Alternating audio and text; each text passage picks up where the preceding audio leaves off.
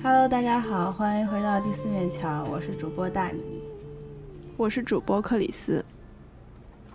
嗯，最近国内的国庆假期刚刚过去，很多人在憋了大半年之后，都选择了出行旅游。所以我们这一期还是想来聊一聊一个比较有趣的话题，就是最近两位主播都去哪玩了？嗯，要不然先从克里斯开始，你要不要先说一说，就是你去哪玩了，玩了多久？和谁一起去玩的？和一些呃比较觉得有趣的什么景点之类的，跟大家聊一聊。嗯，我的话是国庆假期提前又请了几天假，然后去和我爸妈一起去了内蒙古呼伦贝尔那一条线，然后主要是看秋天的景色，然后一共玩了大概是七天六晚的样子。然后去内蒙古那边的话，其实大部分都是包车游，就是呃一个司机，然后开着他的 SUV 会带着呃。你们团有可能是两两个人或者三个人就可以，就是玩这么几天。对，然后，对呼伦贝尔那边其实是挺北的，我其实原来一点概念都没有，因为南方人。然后我好像国内最北的地方去的可能就是北京了。然后真的看我等我定完行程看了地图才意识到，原来就是我们飞的地方就是海拉尔，它其实是呼伦贝尔市的一个行政中心吧。然后就已经比哈尔滨还要北了。然后我们玩的地方也就是以它为辐射范围内，然后往上就往北，然后再往西，这样其实就是一个挺北的地方。所以在十一应该是最后一批游客了，十一之后就已经零度左右了，就应该没有什么人会去玩了。啊，OK。所以你们还是挑了一个等于淡季，也也不算，就是地方就本来就旅客不是很多那种。它其实最旺的时候应该是夏天，因为看大草原是绿色的嘛。但是其实十月份。的时候就是看秋天，就是它的所有叶子都变成金色了，就是红色什么的。嗯，然后我们大致玩呢，就是从海拉尔出发，因为海拉尔是算整个线路大家都到那边的一个 hub 吧。然后从海拉尔出发，然后往草原开，然后的话就会经过一些中国的那些国家公园，包括什么额尔古纳湿地公园，然后一些白桦林什么的。然后几个公园玩好之后，就往北开，然后到。就其实是呼伦贝尔草原和大兴安岭的交界处。就其实你一旦爬上一个山头，你就能看到左边就是平的草原，然后右边就是过去就是山峰了，就还挺好看。嗯，哎，我刚刚想问你，你是就是从上海直飞过去的吗？其实没，好像有直飞航班，但我坐的是那种经停的，会在石家庄停一个小时再飞到海拉尔，一共要五个多小时，就挺远的。其实，就可能北京过去会稍微方便那么一点点。可能飞两三个小时，我猜，嗯，嗯，所以你们是一共，呃，玩了几个地方？它其实因为它是你是每天在路上的嘛，所以你很难用几个地方来就是衡量。其实基本就是从海拉尔出发，然后往北，然后到呃看几个国家公园，然后再往西，就沿着那个额尔古纳河，它是中国和俄罗斯的界河。然后沿着那条河一直开，其实你就是在中俄边境上，所以你就能看到河对面就是俄罗斯，它就真的很近很近，就是那么一条河的宽，就可能一百米、两百米那种。对，就最好玩好玩的可能就是因为是中俄边界，所以它会有那个就是国道线，也不算国道，它就会有边防，然后会有那个牌子告诉你这边是国境线，然后你不可以翻过去，然后你也不可以开无人机。不是，那就是他那边会有什么呃武警或者之类的，就是来。他有有边防，应该会有边防巡逻的，然后在河上面也会有那种电动的小船，对，会定时的巡逻。但现在应该没有人，其实应该没有人会想要从中国往俄罗斯过去，其实，对。呃，我特别好奇，就是你们住的是什么样的房子啊？住的话就看路上，就是它其实因为你虽然一。每天在路上玩，但你总归会有找个小镇落脚吧，就是一般的、比较普通的那种小小小旅馆、小宾馆那种。对，条件没有很差，但也没有也一般吧。对。所以你们没有住什么蒙古包之类的，还是说他们就是其实住了也不会住？但但我觉得就是那个就比较游客，就是专门 for 游客的蒙古包，就不是他们真的会什么游牧民会真的住的。就他是为了游客辟了一块就是很大的地方，然后建了很多个游客用的蒙古包。就那种蒙古包，它也是呃毡毛做的，但就比较新。然后它里面还会有那个卫生间，就都是配它，还有空调，就是属于条件比较好 for 游客的蒙古包。然后但是我觉得就这个有一点就有点太 for 游客了，其实我没有很喜欢。对。所以你住的那种就是就是为游客设计的这种蒙古包是里面的这种设置啊，还有这种配置是都跟呃就是居民们住的这种都差不太多吗？就还是说呃会有很大的差距？我说的意思就是说，比如说它有什么什么，比如说像普通房子不是有客厅啊之类这种不同的房间的设置吗？它就是等于是一个大的圆顶下一大片呃这个面就是一片区域是吧？没有什么就是明显的区域划分啊什么的吗？对，因为你像假设是真的蒙古的游牧民族住的蒙古包，它就有好几个包嘛，它可能这个包是佛尔会客的，那个包是佛住的卧室。哦，对，他可那可能是看哦看家里条件有多好吧，那肯定有些是有好几个包的，哦有些可能只有一个包。但我们住的这种，这就是一个包，然后它里面就是两个，像宾馆一样，就是跟宾馆就两个标标准的床，然后背后还会有一个卫生间，对。然后会冷吗？晚上会真的会冷，所以我觉得确实十一是最后去的时候去玩的了，在我后面就真的太冷了，我觉得。就是它即使那个蒙古包里嗯。是有空调的，但是那个空调可能我觉得是因为电压的问题打不足，然后所以晚上就会还是会冷，我觉得我就都至于以至于感冒了，而且内蒙古它风又特别大，你如果是下来玩，然后去那种类似要去走个 trail 要爬山要爬一点的，就你要爬到最高的地方去看整个风景嘛，然后一般到了那个坡顶上就会特别风特别特别特别大，然后就会很冷，对，但好看是挺好看的。嗯然后我的行程其实就是一路这样开，开到最后是到满洲里。满洲里是中国比较西就是呃中国那个鸡头鸡冠的那个西边的一个位置，然后就其实和俄罗斯接就是接壤，然后是中俄的一个很大的陆路的口岸，所以那边基本上就有很多俄罗斯的餐馆，然后俄罗斯风格的的东西，然后会有对，还那个小那个城市还规划的挺好，就挺干净的。嗯然后就差不多就是我的，就玩完了这一套。嗯，呃，我不知道，就是所以你去的这些地方，它会呃，就是商业化比较严重吗？还是说并没有开发的那么完整？我觉得还是说就是已经开发的挺好的？嗯，一半一半哎，就是因为我路上会有很多那种国家公园类型的，对，公园就是挺正常的公园，然后你主要进去也是看看风景的嘛。然后你到了当中沿途的小镇，我觉得其实没有开发的特别好。但比如说你如果是在满洲里的话，那就是一个挺商业化，然后是一个挺 decent 的那个城市了。嗯嗯嗯解。嗯，但我觉得还是挺值得去玩的，尤其像我这种没有怎么去过北方，也没有看过草原的人来说。嗯，吃的呢？吃的的话，对吃的的话，我觉得也看口味。就是如果是比如说赶路的时候去吃那种小饭店的简餐，它就还是挺东北口味的，就是呃东你能想到的东北菜基本上都有，什么锅包肉啊、地三鲜这种，然后味道也比较重。我感觉是他们就吃的会比较咸吧。然后，但是如果是、嗯就是你如果 target 是去吃羊肉啊，去吃牛肉这种，还确实都挺好吃的。然后我们有吃呃烤串类的，也有吃烤羊排，也有吃那种羊肉火锅。然后他们的那种羊肉火锅真的就是就也是跟北京一样，就是那种铜锅呃炭烤的那种火锅嘛。然后但他们的肉分量就很足，就比上海的足多。而且同样都是说是一一斤或者一份，但感觉就是上海的两倍。对，嗯。哎，我有一点好奇，就是你们有没有去参加一些，或者说去看一些就是传统的民族类的节目啊之类的？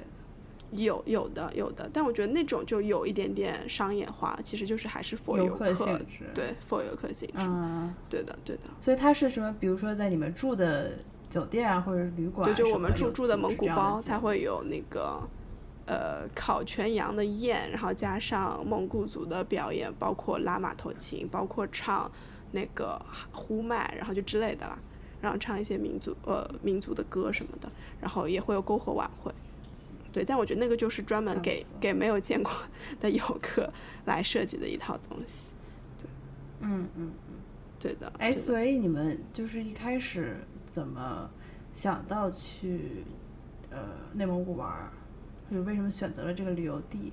嗯，我觉得我其实挺想的挺简单的，就是因为只能在国内玩嘛，然后又国庆假期比较长，所以想选一个能够玩的时间比较久，就最起码七天左右的一个行程。然后，但是其实这样的话，国内的话基本上就是啊新疆线或者西宁，就是往那个就是看青海那块的，或者就是内蒙古之类的，或者西藏吧。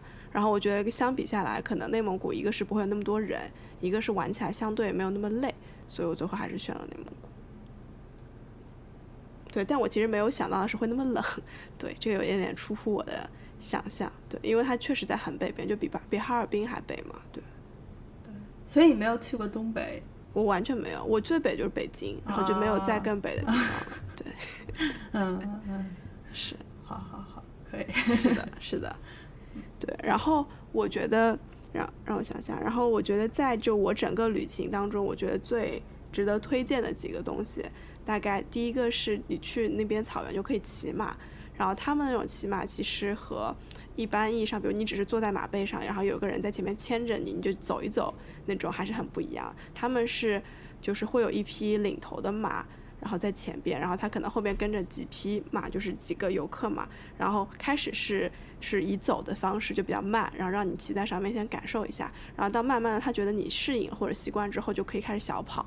然后小跑之后，如果你觉得你已经 OK 了，你还可以快跑起来。当然我还没有到那个 OK 的阶段，所以但我觉得小跑就已经是还挺厉害的了。然后他们也会就是，所以它整个路线其实很远，然后还会带着马走到小河边，然后马会趟下去，所以就真的是在水里，然后就还挺好玩的，我觉得。嗯，所以是有一个教练之类的带着。对对，就是马场的主人嘛，他是一个领头的马，然后后边的马都会跟着他。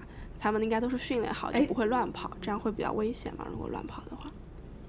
哦，所以还是你单独一个人在？对对对，是我我自己在马背上。对，所以就是我骑着那匹马，所以就是还挺不一样的感觉。然后它会真的跑起来。哎，所以你你怎么就是你来控制这个马的走向啊、速度啊什么的，还是说它还是听前面那匹马是怎样的？就是。都有吧，就是它大方向是跟着前面那个领头马那个方向走，但如果你想让它往左一点、往右一点或者慢一点，你都可以拉它那个缰绳，然后告诉他。哦，哎，那还挺有意思的。对，然后它，对，而且他们训的比较好，它就不会真的乱跑，这样会不安全嘛？因为你又不太会的情况下，所以就是在可控范围内，我觉得还是挺好玩的。嗯嗯嗯，会。疼吗？就会，就是马背上会，就是你你走的时候就没什么感觉，觉得还挺悠闲，还挺舒服。但它一旦跑起来，就会，就如果你刚开始没有掌握那个精髓的话，你就会一颠一颠一颠一颠，然后撞特别痛。就因为马它是会，对对吧？对，嗯，对，还挺好。我上一次骑马感觉也很久很久以前，就是很小的时候，我就记得很疼。是的，是的，对。后来没有什么机会。嗯，听起来还是蛮有意思的。对，我觉得还是对于我这种没有体验过的来说，对，都挺新奇的一切。对对对对对。然后还有还有两个比较好好吃的东西，是我觉得真的是发现了像宝藏一样的东西。是一个是就是蒙古的奶茶，我觉得是真的挺好喝的。但但其实这个东西就可能在他们当地喝会比较好。我买了那种呃速溶的带回来就没有原来那么好喝，因为他们蒙古的奶茶是那种砖茶加奶且而且会加盐，所以是咸的奶茶，就和我们平时喝奶茶还挺不一样的。对，我觉得那个挺好喝的。然后他们一般在就是他们的餐馆里，如果你点菜，然后他就会问你要不要点一壶奶茶，就等于像标配一样，就是每每一顿每一餐基本上都会喝。然后还有一个还挺好吃的东西是俄罗斯的大列巴，就是俄罗斯面包，对大列巴。然后我原来以为硬硬的那种，对对对对，我其实我原来的印象中是那种硬硬，但其实我到我在满洲里吃到那种是，它是因为是用啤酒花发酵，所以它其实可以发酵之后可以保存一个月，就是在常温下，那其实很很久。而且它那个面包会有啤酒花的香味，就还挺好吃的。而且它们里面会加很多果仁，就葡萄干，然后坚果之类的，然后就料非常的足，所以比我想象中好吃很多。然后以至于我还带了很多回来。对的，然后这就是大概我内蒙古的行程。然后所以来大米来聊聊你，就是你都是去哪儿玩的呀？然后你大概好对有什么体验？我。就是我没有这么长的一个法定的假期嘛，所以然后我其实就是都是自己请的年假这样，呃，我是请了周三到周五三天的假，然后有一个大概是三天两个晚上的一个小的呃假期，然后我就利用这段时间跟我男朋友一起去了那个优胜美地国家公园。嗯，然后这趟旅程其实最有意思的地方不是说去这个国家公园有多好玩儿。就因为我也之前去过其他的美国的国家公园，其实说白了，呃，全世界国家公园就那么几个样儿嘛，呃，可能除了这个地理的这个风貌不同，但是说白了，美国这些国家公园其实也都差不太多。但是这样旅程比较好玩的一个点是，我们去住的这个酒店其实不是传统意义上那种酒店，一般国家公园的酒店就是分为比较近的和比较远的，比较远的可能就是好一点的酒店，或者说是比较普通的那种正规。不是正规，就是你知道大家就城市里住那种酒店嘛。然后你稍微近一点，尤其是国家公园里面会有那种小的那种呃木屋，就是那种 lodge。对，但是我们都没有选择就住这两种，我们选择的是一个叫 Auto Camp，好像也是一个这个网红网红呃房车旅馆。嗯，就还挺有意思，因为这个房车营地的这个房车是这个 Airstream 的这个牌子，然后这个牌子的房车算是。可以说是就是房车中最好的，那就是那种房车中的劳斯莱斯这种级别，呃，因为它这个呃房车本身是全铝制的嘛，就是它外面的所有的皮都是铝的，所以它就会呃各个方面都比较好，通风性也比较好，然后保温性啊，它制冷啊都会非常好，呃，所以你不会说是在，比如说你可能在普通房车里会觉得会有点冷，但这个房车里就会。呃，更好一点吧，我也不能说完全就不冷，因为晚上的时候我睡觉确实也会透风啊之类的，还是需要开暖气。但是就从各个方面，它的设备啊什么的也是非常好的。然后在这个房车里面，它其实设备都还挺全的，就是虽然就是怎么说，就是麻雀虽小五脏俱全那种感觉。它这个房车里面有一个挺大的一个 queen size 的一个床，然后有一个洗手间。对，有一个洗手间，就不是都不是那种折叠的床哦，也不是那个 bunk bed，也不是就是呃 Murphy bed 那种拉下来的床，就是就是就是普普通那样睡在那儿的一个床，就还挺大。对，然后它还有一个站立式的洗洗手间，就是有一个站立式的 shower 的那种，就还挺大的。因为一般房车里面，首先它能有一个这么大的站立式 shower 就不容易，而且它这个卫生间还。真的蛮大的，可能算是，比如说像国内的一些稍微小一点的公寓那种，呃，那种的卫生间大小吧。对，然后它最厉害的是还是有一个这个，呃，虽然它没有一个灶台，但是它又会留有一片这个厨房的一个一个区域，就它会有一个洗手池，就是专门呃可以让你去洗菜啊之类的。然后它有呃什么微波炉啊、小冰箱啊，还有一个保险柜，这些都是有的。然后他在洗手间这和这个小的这个厨房区的中间还摆了一张 sofa bed，就是说如果你会有 extra 的 guests 的话，你可以睡在这个上面。所以它这一个小小的房车，它可以大概承载，呃，四到五个人左右，最多。嗯，那还挺厉害的。就是空间，哎，对对对，就是，呃，虽然你不能说像平时住酒店住的那么舒服吧，但是其实还是就是。呃，相对来说，能在一个房车里面做到这么全面，也是挺不容易的了。所以就是也是说明这个 Airstream 这个牌子，呃，这种这种类型的房车还是挺高级的。嗯嗯，哎，那这样的房车一晚会比普通酒店贵吗？呃，从价格上来讲，我们住的这个大概是一晚上四百刀左右，会比普通的，呃，你要说。同等类型就或者说同等等级的普通酒店来说，大概可以 match 到一个四星级或三四星级的酒店，肯定是要贵一些的。呃，更何况它的这个占地面积又小。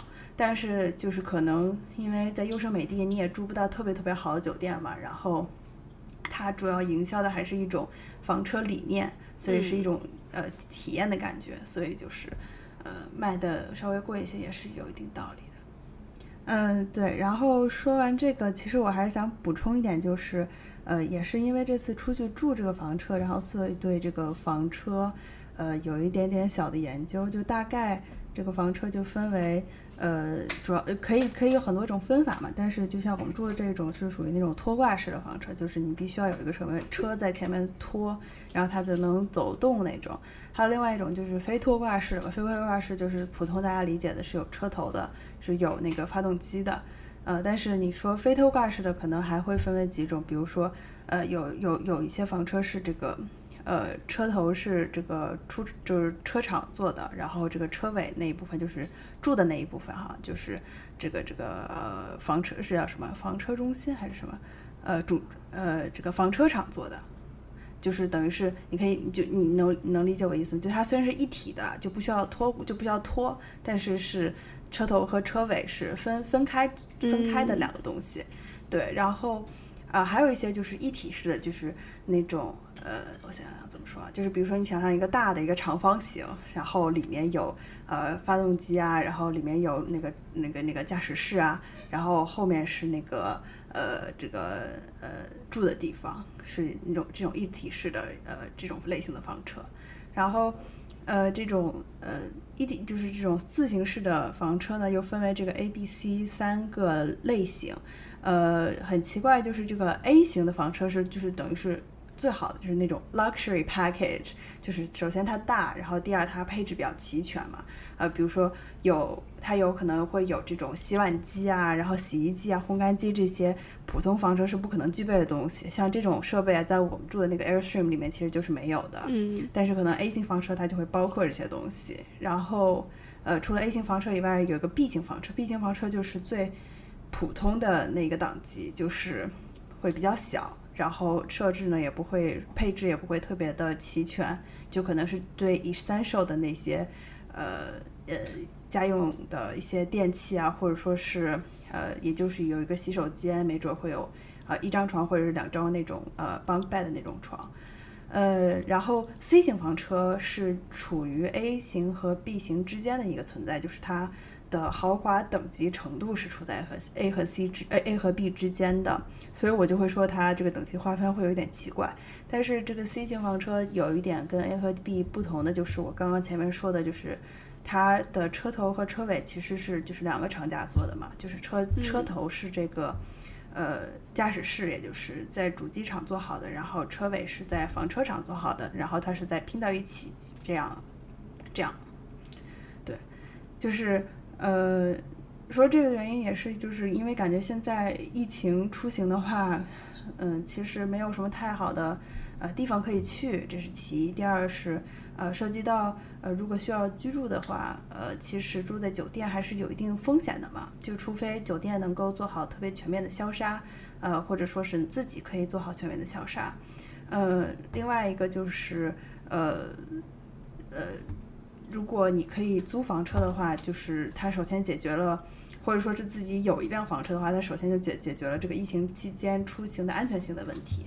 呃，另外一点就是它呃可以让你更自由的想去什么地方去什么地方嘛，就等于是打哪儿住哪儿的一个呃概念，就还挺嗯，感觉是最近在呃国内也会蛮流行的，就是呃房车营地啊也越来越多，然后选择用房车出行的。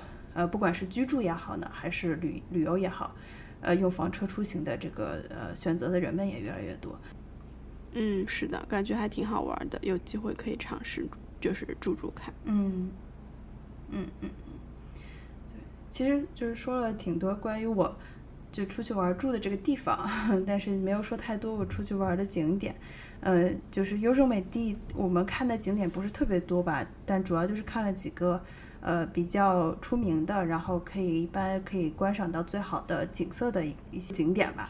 呃，有一个我们第一天去的一个地方叫 Valley View，它是等于是在一个山谷脚下可以看呃优胜美地全貌的一个景象，但是它是等于是站在山底嘛，就不是站在山顶上看全貌的那种。呃，第一天是想去看落日，然后但是落日没看到，因为我们是来的稍微晚了一点儿。然后第二天，呃，我们是去了一个叫 Glacier Point，是等于是一个顶点，呃呃，就是对其中一个顶点处，呃，那边景色还是蛮好的，呃，可以看到一个就是呃半圆形的一个呃山顶，哎，我忘了那个名字。对，它叫 Dorm 是吗？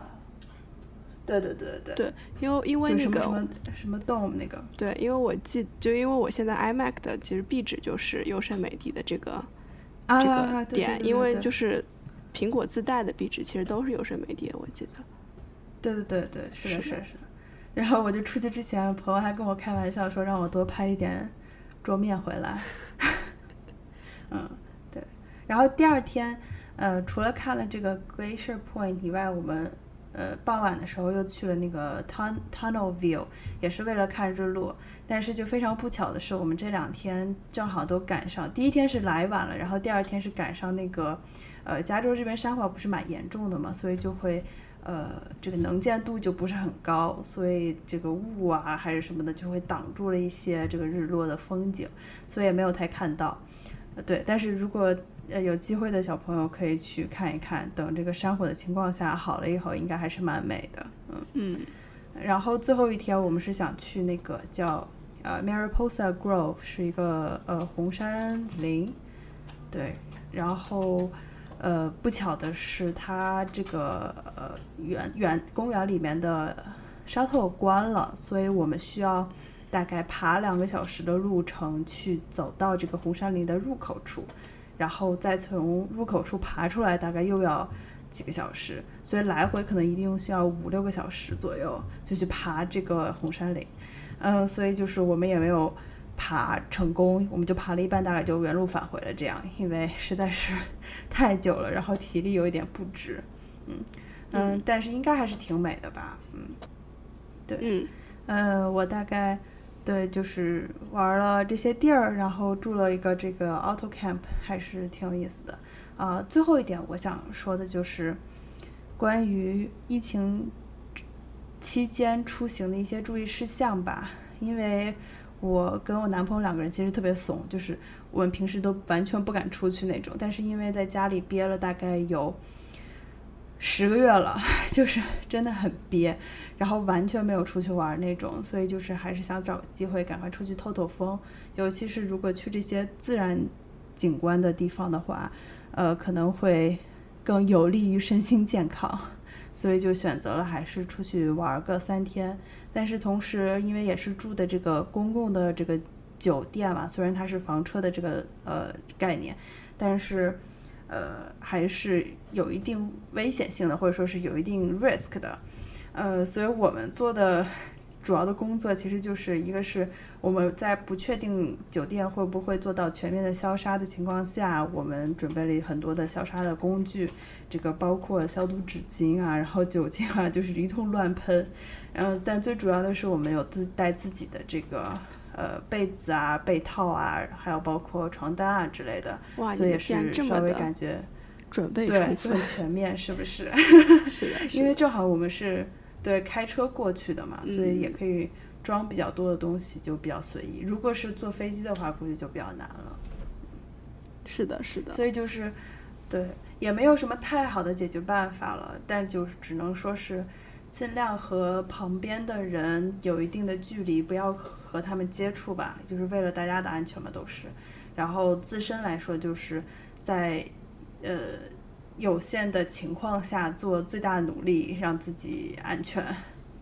嗯，其实刚刚我们讲的都算我们今年真正意义上的第一次出去玩，在疫情之后，那再次啊出去旅，隔了这么久再次出去旅游，感受怎么样呢？嗯，我觉得，就从我个人角度来讲，就是首先就是，呃，几个感受就是，第一是不习惯，就是因为太久不出没有出去玩了，就是已经完全习惯了在家里憋着那种生活，但同时又感觉到了深深的不满，嗯，呃，所以才决定出去玩的嘛，对。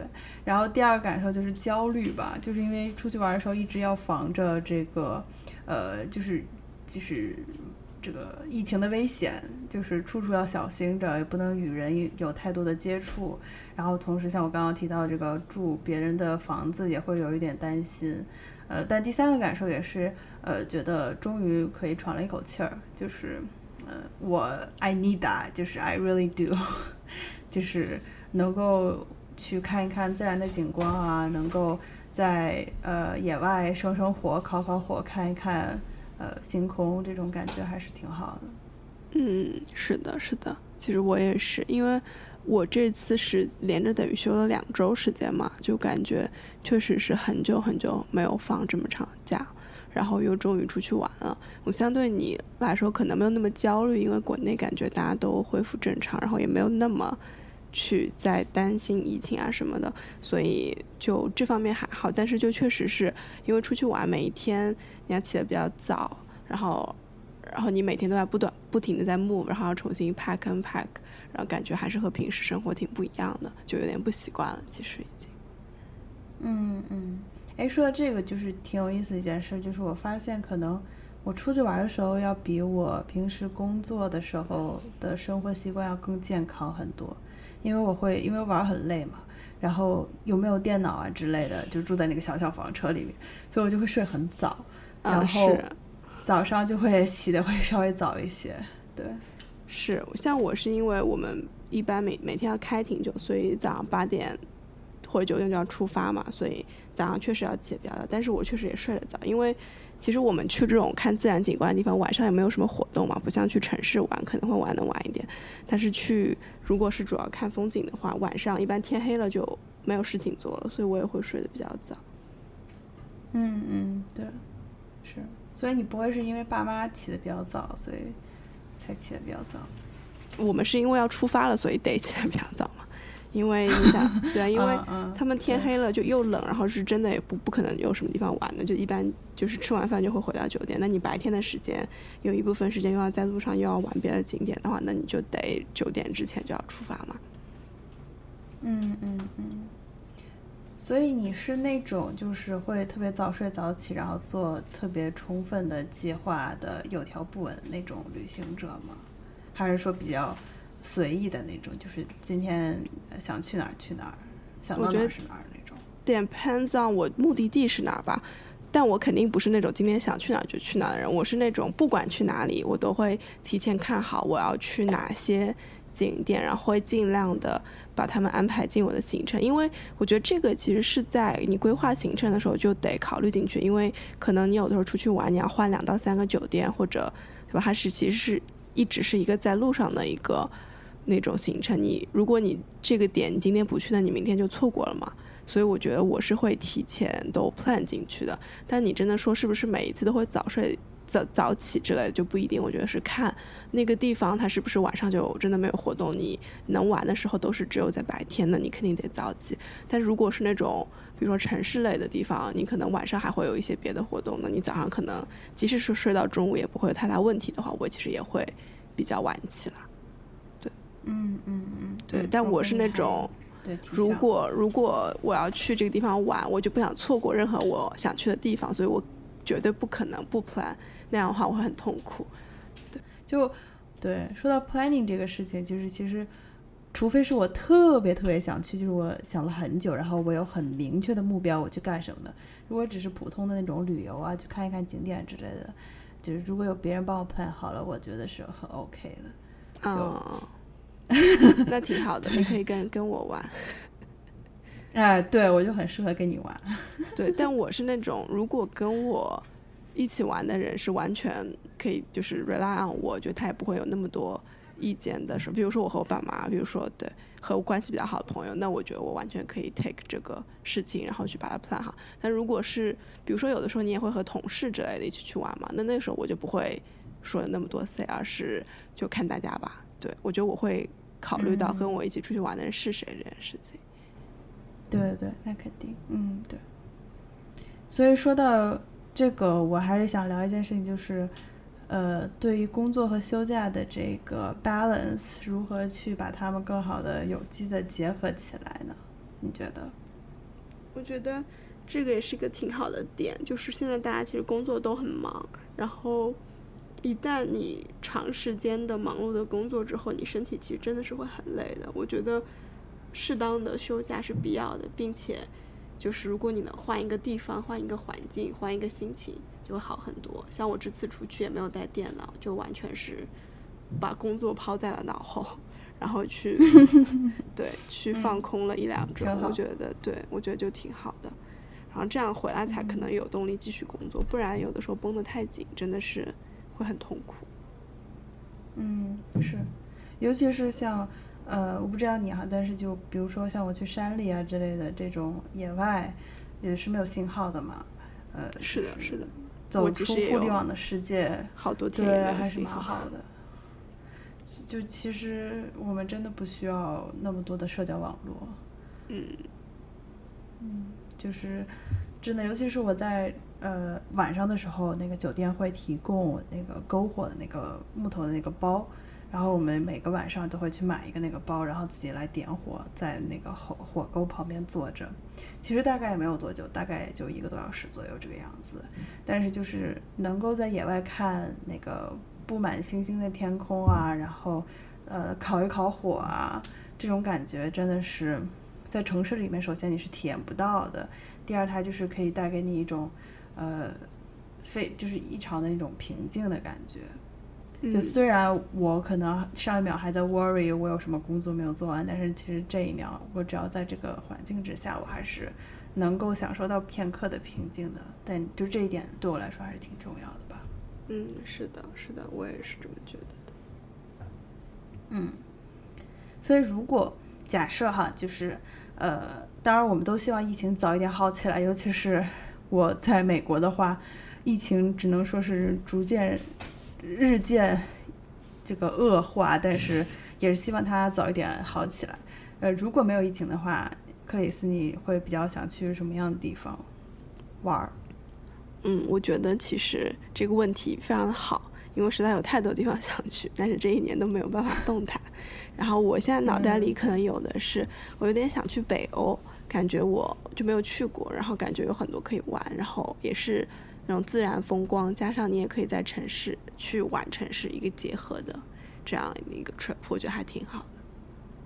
嗯嗯，其实我也有一点想去北欧，对，但是其实对我来说吧，一个是疫情的原因，一个是我这个签证的原因，所以我现在就是暂时出不了国。所以，如果有一天我能够出国了，真的是只要能迈出美国，去哪个地方都可以。最后，我们想聊一下，就是两位主播有什么呃推荐的旅行地呀，或者说是旅行的一些好物。嗯，推荐的旅行地的话，其实我我脑袋里冒出来的是，如果那个有足够的 budget，其实夏威夷我觉得是一个很好的地方。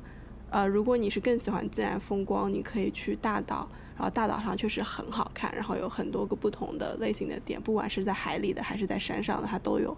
然后如果你是想纯粹的度假度假，只是在沙滩上躺着的话，你就可以在那个 Honolulu，然后就它有够好的酒店给你挑，然后你可以在那边既购物又又休闲，这样。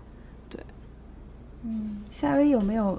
什么人特别少，但是风景特别好的那种地方？我觉得大岛其实人不多的，就是 Honolulu 肯定人很多，但是大岛因为它就就整个环岛有很多个点，你你去不同的点，你也是在路上开嘛，你不可能到一个点发现那边有很多游客，我觉得不太可能。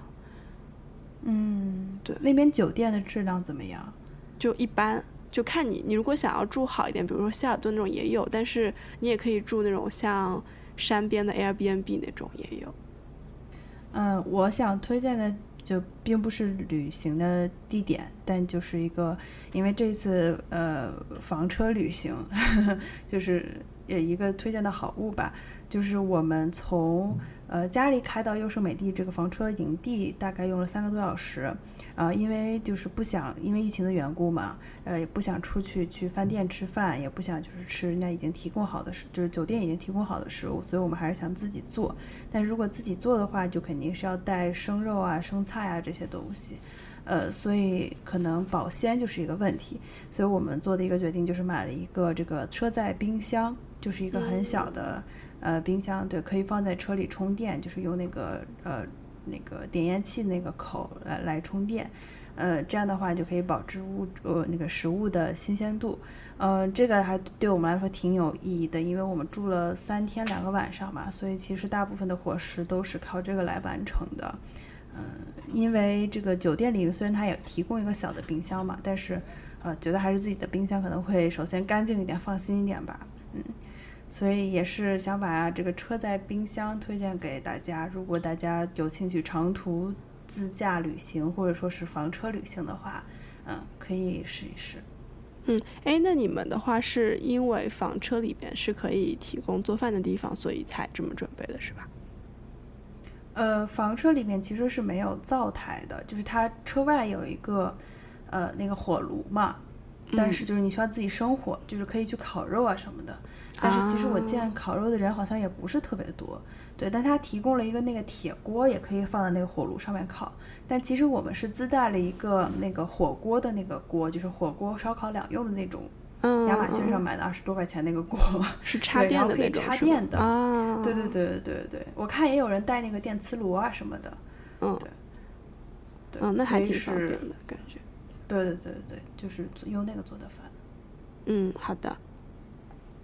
嗯，那我们今天这期节目就到这里，希望大家都度过了一个愉快的国庆假期，在今年剩下的两三个月时间里，能够在工作和学习之余出去旅游，然后找到自己喜欢的旅行地，呃，一能够为这个二零二零画上一个圆满的句号。谢谢大家，我们下期见。好的，嗯，下期再见，拜拜。旅行。